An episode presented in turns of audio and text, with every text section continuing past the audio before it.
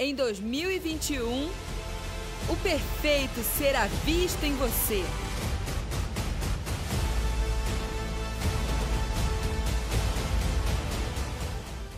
Abre comigo sua Bíblia em Lucas, capítulo 15, versículo 11. Todos vocês, a grande maioria, conhecem muito bem a parábola do filho perdido, o filho pródigo. Diz assim: E Jesus continuou: Um homem tinha dois filhos. O mais novo reivindicou do seu pai: Pai, dá-me a parte da herança a que tenho direito. E consentindo, o pai repartiu sua propriedade entre eles. Não se passou muito tempo, e o filho mais novo reuniu tudo o que tinha, partindo para terras distantes, e lá esbanjou todos os seus bens, vivendo de forma irresponsável. Coincidentemente, após haver gastado tudo o que possuía, abateu-se sobre toda aquela região uma grande fome, e ele começou a passar muita necessidade. Por esse motivo, foi empregar-se com um dos cidadãos daquela região, que o mandou para o campo, a fim de cuidar dos porcos. Ali chegou a ter vontade de encher o estômago com as vagens de alforrobeira, com as quais os porcos eram alimentados. No entanto, ninguém lhe dava absolutamente nada. Foi quando, caindo em si, falou consigo mesmo: Quantos empregados do meu pai têm comida com fartura e eu aqui morrendo de fome?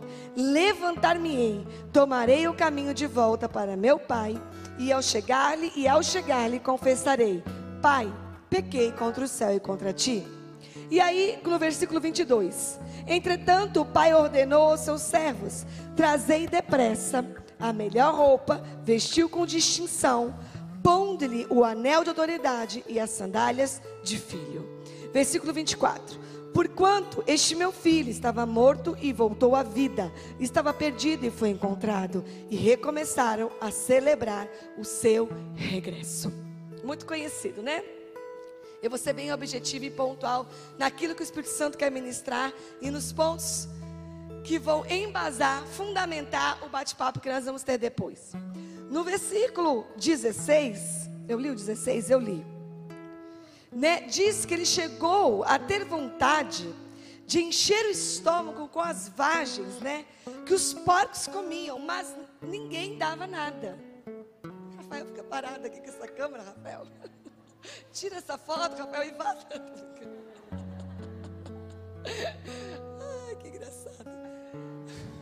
Rafael. É que eu não sei se eu prego ou se eu arrumo o cabelo para foto do Rafael.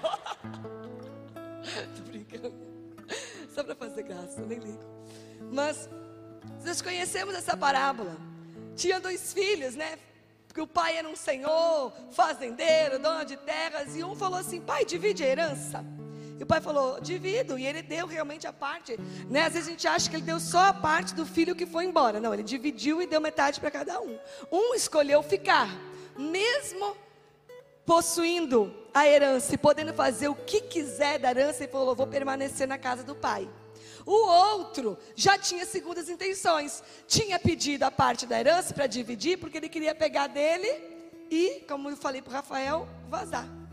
E ele vazou com a parte da herança, cheio do dinheiro, rico, vazou. E foi para terras distantes. Nessas terras distantes, diz que ele gastou tudo de qualquer jeito. Ele gastou, gastou à toa, vamos falar assim, né? Gastou com coisa que não necessitava, com coisa que não era legal. Ele virou pó a herança dele. Pode ter, não é? Pode ter cheirado pó, né? Foi, foi embora. Acho que naquela época eram outras coisas que ele gastou. E aí, diz a palavra que lá onde ele estava, longe do seu pai, da sua casa, diz a palavra que teve uma terrível fome coincidência ou não, né? Porque quando a gente está a fim de vazar, a gente não está num bom momento para fazer escolhas e escolher boas terras, bons lugares para se estar, né? E ele, achando dono de si, cheio do dinheiro do bolso, imagina um jovem, vou viver minha vida.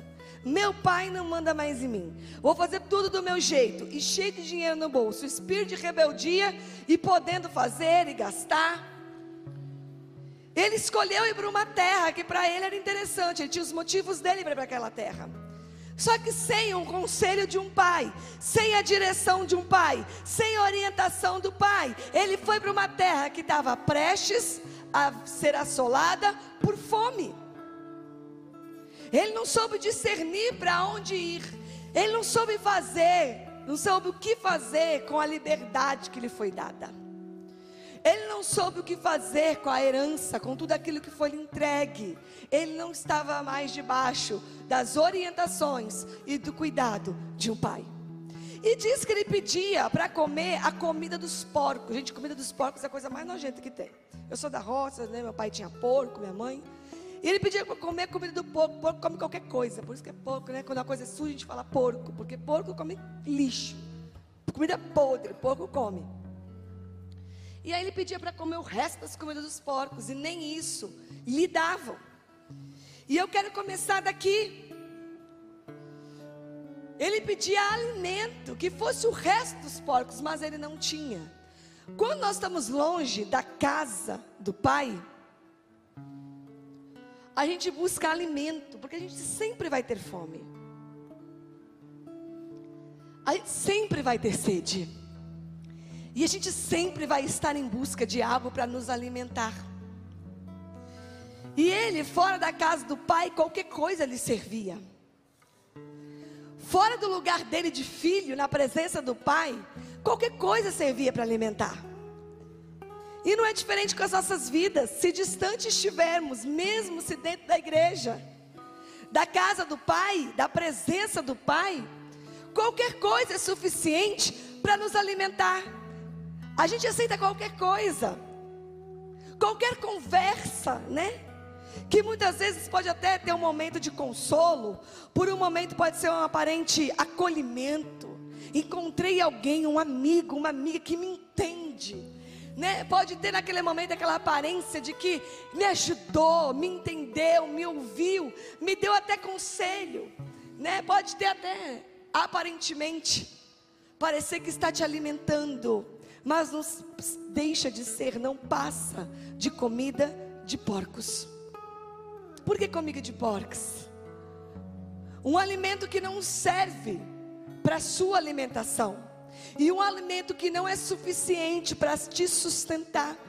Porque quando a dor veio, quando a fome veio, quando a saudade veio, quando as dificuldades vieram, o alimento que ele recebeu naquelas terras não foram suficiente para sustentá-lo. Barriga cheia não é sinônimo de sustento. Ter um acalento, ter alguém que fala o que nós queremos ouvir, ter um amigo da internet, um amigo da escola, um relacionamento de namoro, o que que seja que nos é agradável que alimenta as nossas emoções, não tem, não está relacionado, não quer dizer que aquilo é suficiente para me sustentar, para te sustentar nos dias difíceis. Comida de porco não me sustenta, só me enche minha barriga, mas não tem nutriente nenhum. Não me deixa saudável. E esse rapaz pedia até o resto da comida de porco. Mas ele não foi naquele lugar sustentado, porque fora da presença do Pai, nós encontramos coisas que até preenche alguns vazios, mas não nos sustentam. Até mata temporariamente a nossa fome e sede de afeto, de carinho, de atenção, mas não são suficientes para nos sustentar e nos manter de pé em todo tempo e principalmente nos tempos difíceis. O único alimento que nos sustenta é através do pão vivo descido do céu. Tudo que vem a partir desse alimento é suficiente para nos sustentar.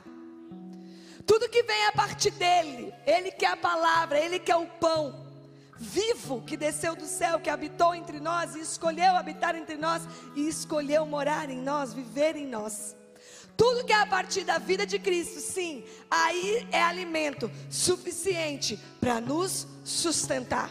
Deus não quer, estou usando um termo aqui só para explicar, Deus não quer encher a nossa barriga, Ele quer nos alimentar de maneira que estejamos sustentados. Porque situações de dor vêm para todo mundo, independente da idade. Estou certo ou estou errado? É só adulto que tem problema? Pelo que eu converso com jovens, com adolescentes, não é. É só adulto que tem motivo para ficar preocupado? É só adulto que chora? É só adulto que tem angústia? Sim ou não? Sim ou não? Não. Nós todos precisamos estar sustentados com o alimento que nos deixa preenchidos de uma maneira, uma água que sacia a sede, de maneira que nunca mais teremos sede. E nos dias não tão legais, nós poderemos então dizer que estamos sustentados. Sustentados. E esse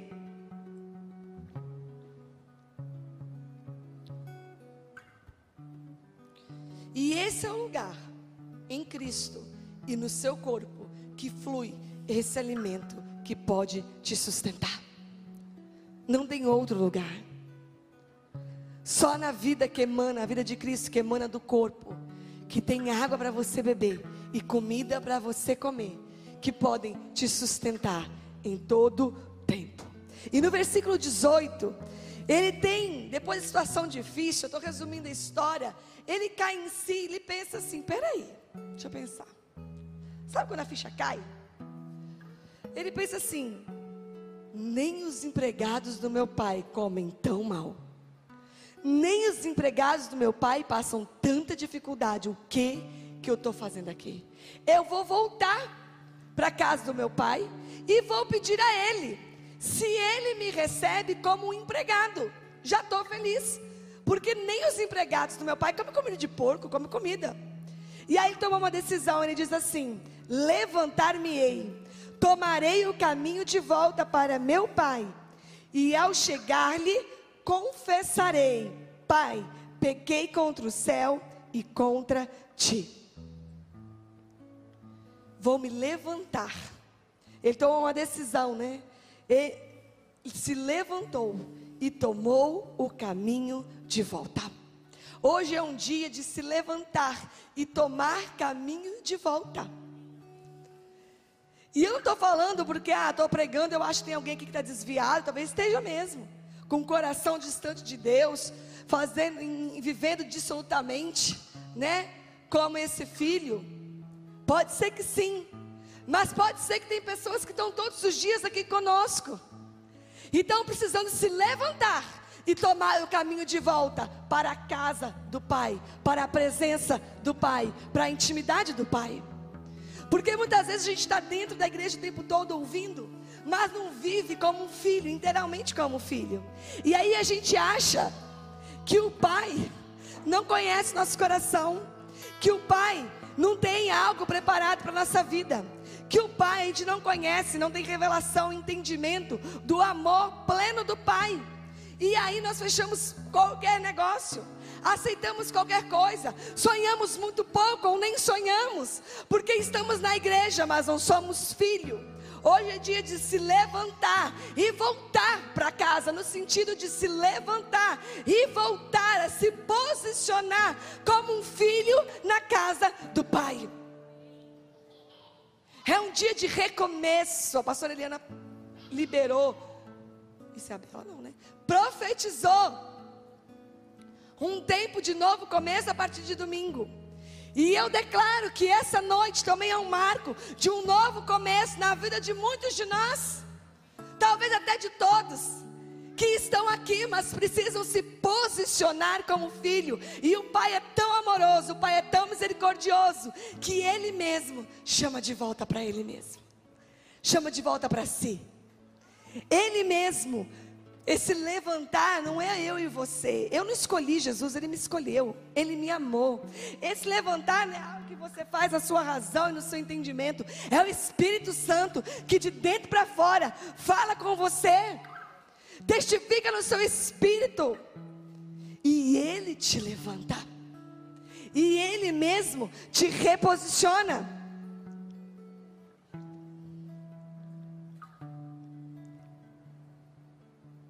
Ele tinha um pai, mas ele não tinha mais o convívio do pai. Ele não tinha o pai, mas ele não tinha a presença do pai. Ele tinha o pai, mas ele não tinha mais comunicação com o pai. Ele tinha um pai, mas ele não tinha mais intimidade com o pai. E isso é possível acontecer com as nossas vidas. Nós temos um pai e sabemos que somos filhos, mas podemos estar num lugar espiritual. Não estou falando de um lugar no mundo físico, um lugar espiritual, onde não temos mais a presença, não que ela tenha nos deixado, nós não sentimos, não temos mais a intimidade, não temos mais a voz, não temos mais os conselhos, não temos mais os diálogos com esse Pai. E é nessa posição que o Espírito Santo quer nos colocar de novo nessa noite. Num lugar de filhos posicionado pelos, pelo Pai. Porque esse Pai tem sonhos. Porque esse Pai tem sonhos que nós de maneira natural, que nós, o nosso entendimento, não podemos nem imaginar, que nós não podemos contemplar. Isso não é coisa que todo pastor, toda pastora crente, todo crente fala, não. O Espírito Santo falou comigo hoje, enquanto eu buscava nele o que ele queria falar ao coração de vocês. Que ele tem sonho que os nossos olhos não viram, que os nossos ouvidos não ouviram, que não subiu ao nosso coração mas precisa encontrar coração de filhos, a que ele possa revelar e depositar os seus sonhos. Nós cantamos uma música linda hoje, né? Como que ela fala de me incluir nos teus planos? Como que é? Eu não lembro a frase. Vocês lembram? Me envolva na tua história. Né? Eu ouvi plenamente, claramente o Senhor responder, né? Entre na minha história.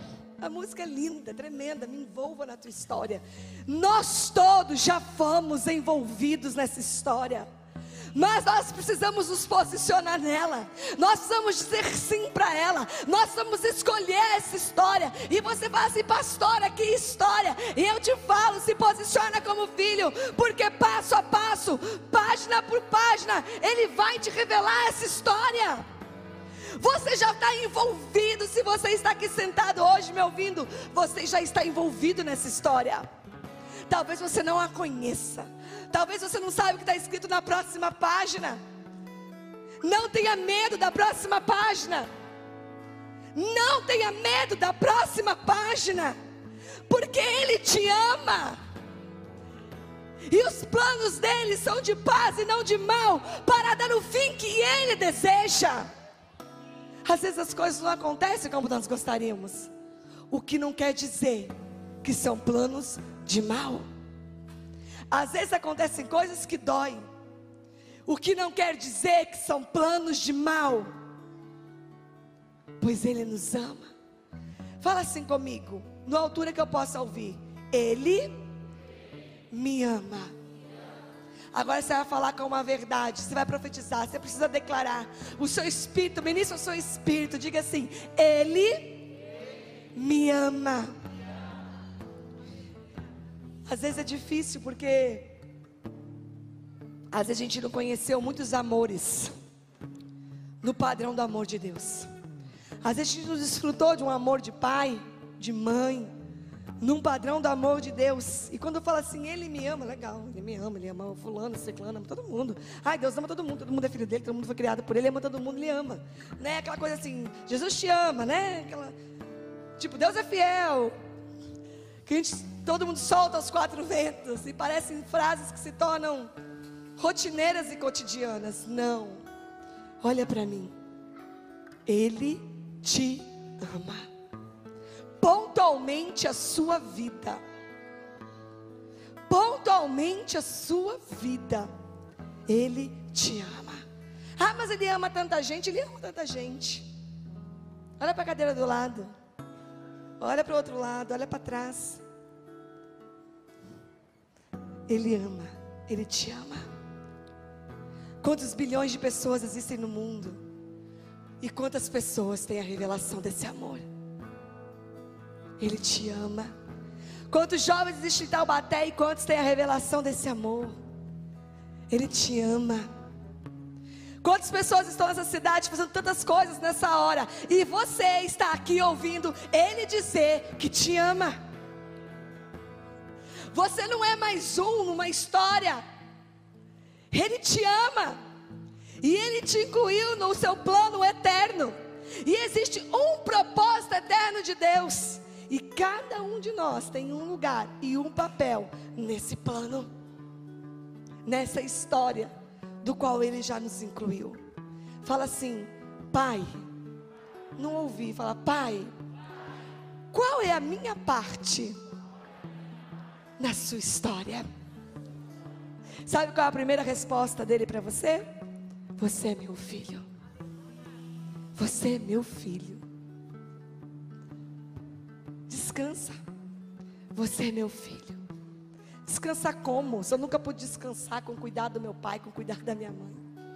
Por isso há o corpo de Cristo, onde há a manifestação do caráter de Deus Pai. Para que a gente possa ser conectado. Para que a gente possa ter a revelação através da manifestação do amor de um Pai perfeito em amor, que é o Filho a vida do filho, o perfeito, que tem que ser visto, que só é revelado no corpo de Cristo. Eu estou dizendo que você está num lugar onde você pode conhecer e desfrutar do amor de Deus.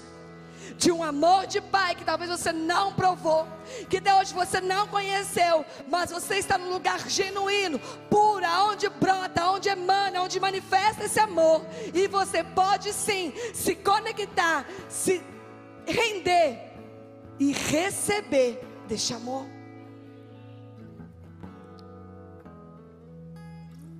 Dia de tomar o caminho de volta é dia de oficializar dentro de você a quem você pertence. Dia de oficializar dentro de você a quem você pertence. Não é oficializar para mim, não é oficializar para a igreja, é dentro de você, a quem você pertence. E na casa do Pai, tem posicionamento. Na casa do Pai tem palavra de destino. Na boca do Pai tem palavras de destino. E através do Pai tem revelação de quem nós somos. E ele fala: então, eu vou voltar e vou confessar tudo. Esse confessar fala de abrir o coração. Eu vou voltar para a casa do Pai e vou falar todas as verdades, tudo que eu fiz, todos os meus erros e todos os meus pecados. E é isso mesmo, é falar, Pai, tenho feito, ou tenho, tenho tido vontade de fazer muitas coisas. Tenho tido vontade de chutar tudo. Tenho tido vontade de ter contato com coisas que eu sei que não são agradáveis. A presença do Pai é o lugar de confessar é o lugar de abrir o coração. E a palavra diz que nós confessamos a Deus para nos sentir, para sermos perdoados. E confessamos aos homens para sermos curados. Sabe por quê? A Carol tem algo guardado na vida dela. Um exemplo, obviamente. Carol tem algo guardado na vida dela. E ela carrega, isso é um peso na vida dela. Isso é uma acusação, isso é um jugo. E ela confessa para Deus, ela pede perdão. E daqui a um pouco ela se acusa daquilo de novo, vem pensamento no coração dela de novo. E aí ela pede perdão de novo. Aí outro dia ela acorda tal, de repente ela lembra daquilo, ela fala, ai Deus, perdão, eu fiz aquilo, ai meu Deus. E ela fica. Só eu que já passei por isso. Viver atormentado com algo oculto que só você e Deus sabem que você fez e aquilo não sai da sua cabeça. Por isso, a confissão porque a Carol me chama e conta para mim. E aí eu ouço a Carol e ela ouve da minha boca, Carol, o Senhor te perdoou. E aí eu posso ministrar cura na vida dela. Eu posso levá-la na cruz. Eu posso ser uma tradução da voz do Senhor e do coração do Pai para a vida dela naquele momento. E aí o Senhor começa a produzir cura. E quando aquilo sai do culto e vem para a luz, Satanás não pode mais acusá-la. Satanás só pode agir nas trevas. Enquanto alguma coisa está oculta, ele pode acusar, ele pode oprimir, ele pode cobrar e subjugar. Mas quando algo é trazido à luz, ele não tem mais autoridade para tocar aquilo. Agora, eu posso orar pela Carol e falar: Satanás, você não pode mais lançar setas e dados sobre a vida da Carol. Você não pode mais acusá-la, porque ela trouxe tudo à luz. Amém. Foi isso que ele fez. Eu vou voltar e confessar. Eu vou abrir meu coração. Mas você sabe por que é difícil? Essa história de abrir o coração. Posso descer, Rodrigo? Você acompanha? Sabe por que é difícil essa história de abrir o coração? Porque talvez você, assim como eu, talvez foi criado, é criado ainda, vive num lar, que se você contar uma coisinha deste tamanho, vai vir cobrança, vai vir acusação. Você fala, eu não posso contar isso para o meu pai e para minha mãe. Quantos jovens eu converso que falam assim, Zé, eu não tenho coragem de contar isso para minha mãe ou para o meu pai. E você ouve o que, que é, é tão normal, é uma coisa assim, ah, não foi nenhum pecado, um erro, uma situação, uma dificuldade. Como assim? Não tem coragem de contar? Porque não tem um ambiente, né? Não tem um ambiente, um lugar que possa ser ouvido e possa ser compreendido, recebido, acolhido, cuidado. Sabe que a primeira palavra vai ser de acusação, vai ser de cobrança. Como assim você fez isso? Eu já não te falei, às vezes até piloto automático de mãe, né? Como assim? E aí, como chegar em algum lugar? Aí começou a ter amigos. Aí contou um podre para a melhor amiga, que contou para a escola inteira, ou para o melhor amigo que contou para a escola inteira e passou a maior vergonha. Mas era o melhor BFF, né? Best Friend Forever, aquela que eu confiava. E contou tudo. Como confiar em alguém. Como confessar. Como abrir o coração. Mas esse filho sabia que a casa do pai era um lugar seguro. E você está na casa do pai, num lugar seguro. Este lugar é um ambiente seguro, onde você pode abrir as mazelas do seu coração dos seus pensamentos. Você pode você ser, ser, você mesmo, sem ser acusado, sem ser cobrado. Você não vai sair contando para a igreja inteira, não é isso. Mas você precisa ter uma pessoa, duas, uma, de, de sua confiança. Que você se sinta tranquilo, que você se sinta em paz. Para ser o lugar que você abre o seu coração. Tem muitas e muitas pessoas neste lugar. Ambientes seguros, puros, genuínos que não vão te acusar, que não vão te cobrar, e vão te tirar da sua vida esse jugo que te impede de ser filho. Como? Porque aí ele fala: Não sou digno de nada. Ele chega na casa do pai dele, a primeira coisa que ele fala com o pai dele é: Pai, eu não sou digno.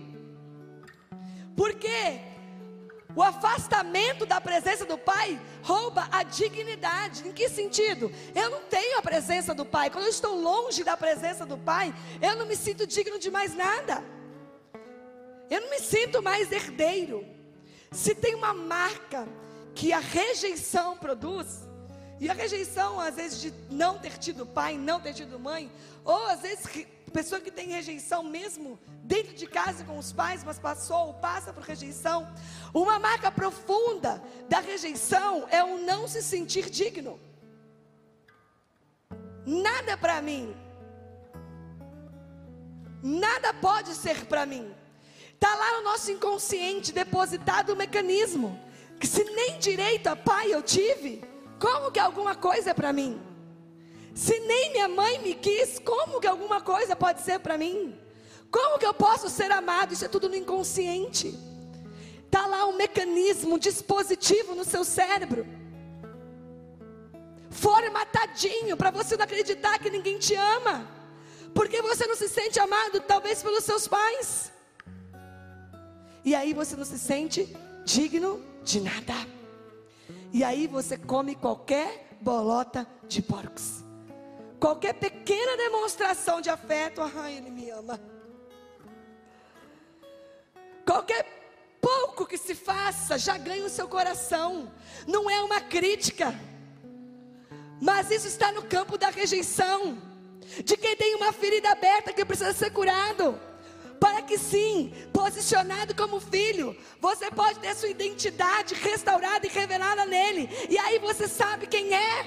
e sabendo quem é nele, através da vida dele, você não come mais bolada de porcos, porque você sabe quem é amado, você sabe de quem é filho. Eu já rastejei por bolotas de porcos quando eu não sabia de quem eu era filha. Mas um dia esse amor tomou minha vida e foi um processo de muita cura, de muitas marcas que tiveram que ficar para trás, de muita confissão, de muita libertação, de muito cuidado no corpo de Cristo, para que eu pudesse saber que eu sou filha e me sentir digna. Nós vamos ter um testemunho fortíssimo hoje no bate-papo sobre isso, sobre a consequência da rejeição de não ter oportunidade de ter tido um pai presente e não se sentir digno. Inferioridade, essa é a palavra que eu queria falar. Inferioridade. Todos meus amigos têm família, menos eu. Todos meus famílias têm, né, meus amigos têm aquela família Cleibon, Doriana, né?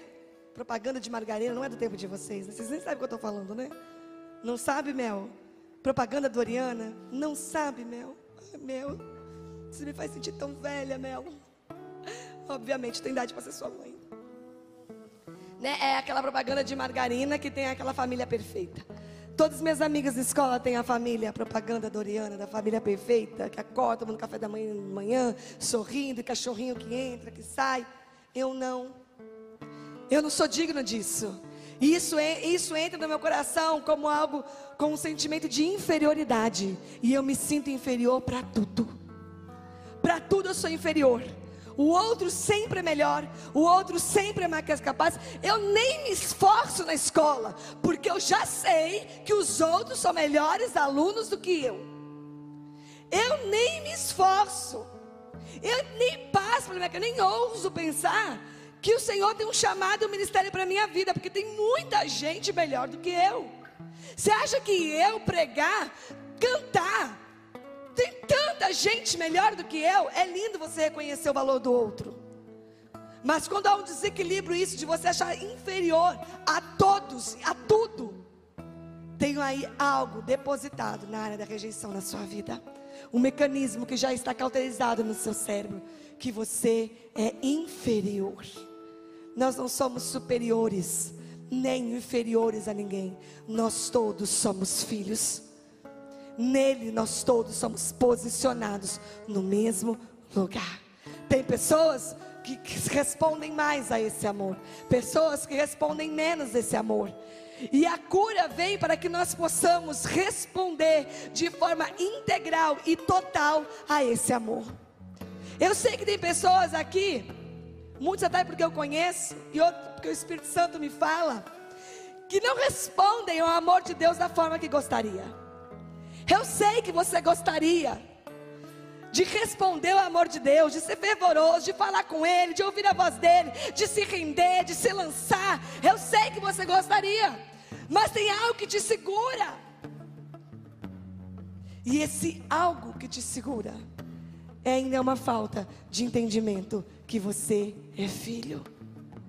E como filho, você tem direito a toda a herança do Pai.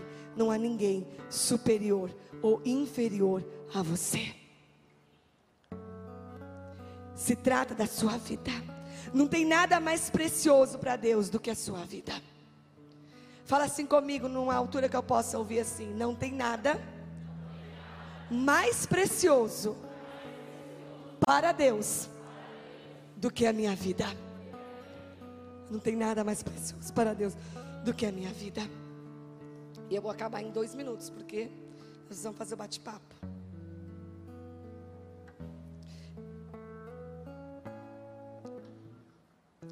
E nesse contexto, tem pessoas, tem jovens, tem adolescentes, que não acreditam que são, simplesmente que são. Pessoas que não acreditam no sentido da sua própria existência. Tem pessoas que não acreditam que há um sentido na sua existência. Há um sentido na sua existência.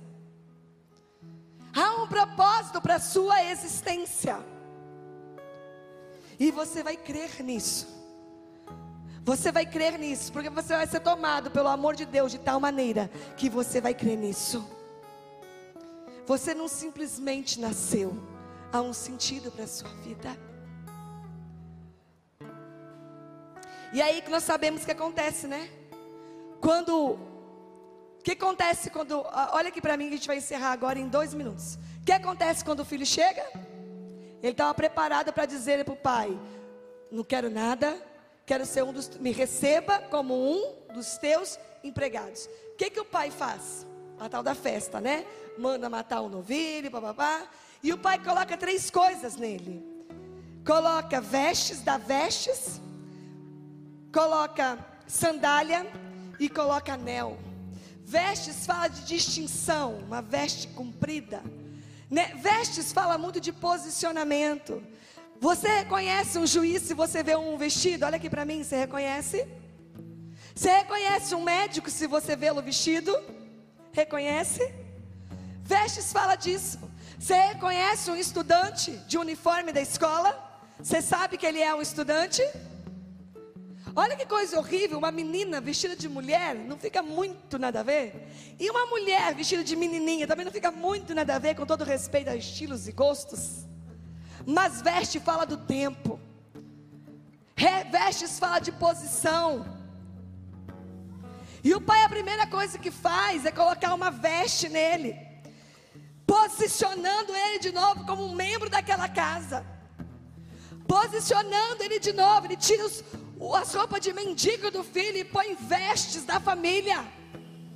Ele pega, o pai pega e coloca vestes que distinguiam quem ele é. E é isso que o pai faz, mas ele não faz de fora, ele faz de dentro para fora. E o Senhor quer nos dar as vestes desse tempo vestes de filhos que nos distinguem dos escravos. E aí o pai coloca um anel, o anel representa autoridade. O pai devolve a ele a autoridade de filho. Porque como como um mendigo, como um escravo que ele tinha sido na outra terra, ele não tinha autoridade para nada, para fazer nada, para decidir nada, para resolver nada. Ele era mandado, ele era escravo, nem comida ele poderia ter. Mas aí o Senhor, o Pai vem e coloca o anel e devolve a autoridade. Isso fala de muita coisa. Fala de autoridade no mundo espiritual, para declarar, profetizar, enfim mas o pai devolve a autoridade. Por último, o pai calça sandálias nos seus pés. E essa sandália significa que ele era filho, porque os escravos, os funcionários da fazenda naquela época eram obrigados a andar descalços. Então os os fazendeiros, os donos da fazenda, andavam de sandálias e os seus empregados descalço. Quando o pai manda colocar sandália no pé dele, está falando assim: filho, você não vai ser um dos meus empregados, você é filho. E com aquela sandália, o pai posiciona o filho novamente no seu lugar de filho. Quantos querem sandálias nessa noite? O Senhor quer retomar uma posição de intimidade, de relacionamento, de presença com cada um dos seus filhos. Coloque-se de pé. Eu quero orar. Antes do bate-papo, eu vou pedir para as meninas, não vamos nem cortar a transmissão, começar de novo. Pode colocar as cadeiras aqui, pode arrumar o púlpito, microfone. Eu vou pedir para você fechar os seus olhos. E antes do bate-papo, eu quero orar por você. Não conversa. Tenta não se movimentar, ao menos que você está ajudando. Senão, não converse. Feche os seus olhos. Eu estou dando um comando. Feche os seus olhos. Porque é algo muito particular de cada um com o Pai. E eu quero agora, vocês vão ser, nós seremos muito impactados pelos testemunhos que nós vamos ouvir. Mas eu quero agora com o Espírito eu peço o Espírito Santo, que de maneira particular comece a colocar vestes, anel e sandálias no seu coração. De dentro para fora. E começam a trabalhar a sua vida. Não é como eu disse, como foi na minha vida, não é do dia para a noite. É um processo, é um tempo, é um posicionamento. Mas você precisa dizer um sim para Ele. Você fala, Pai, nessa noite, eu digo sim ao Senhor. Eu quero me sentir filha. Eu quero me sentir filho. Eu quero em nome de Jesus, eu quero, Pai, confesse como aquele pai. Eu estou assim, eu estou frio, eu estou distante. Eu acho que o Senhor não se interessa pela minha vida. Eu acho que o Senhor pouco se preocupa comigo. Eu acho até que o Senhor se esqueceu de mim. Eu pouco acho que sou digno. E essa tal de inferioridade que a pastora falou, parece que ela retratou meu coração. Mas eu sei que o Senhor tem uma história. Eu sei que o Senhor tem um plano. E eu quero me sentir incluído nele. Porque nós já somos, precisamos nos sentir. Eu quero me sentir incluído nos teus planos. Fala, feche seus olhos e fala você e o Espírito Santo. Eu quero me sentir incluído nos teus planos. E eu vou orar por você, Senhor, em nome de Jesus. Eu coloco cada jovem aqui diante do Senhor, cada vida que me escuta. Eu peço Espírito Santo de Deus para que possam sentir envolvidos na sua história, envolvidos nos teus planos, pertencentes a um projeto, pertencentes a uma história, pertencentes à tua obra. Filhos que não negociam, filhos que não aceitam mais bolotas de porcos. Filhos que têm a sua dignidade, a sua posição reestabelecida de filhos em Cristo. Para que possam se ver e se conhecer quem são nele. Pai, em nome de Jesus, eu desato destravar de sonhos. Sonhos que não têm a ver com escravos, mas sonho de quem é livre. Eu desato os corações, eu desato a mentes, para que possam sonhar na medida que o Pai sonha para cada um. Em nome de Jesus, eu desato o direito de sonhar, para que se sintam dignos dos teus sonhos, dignos dos teus planos. Em nome de Jesus. Jesus. Em 2021, o perfeito será visto em você.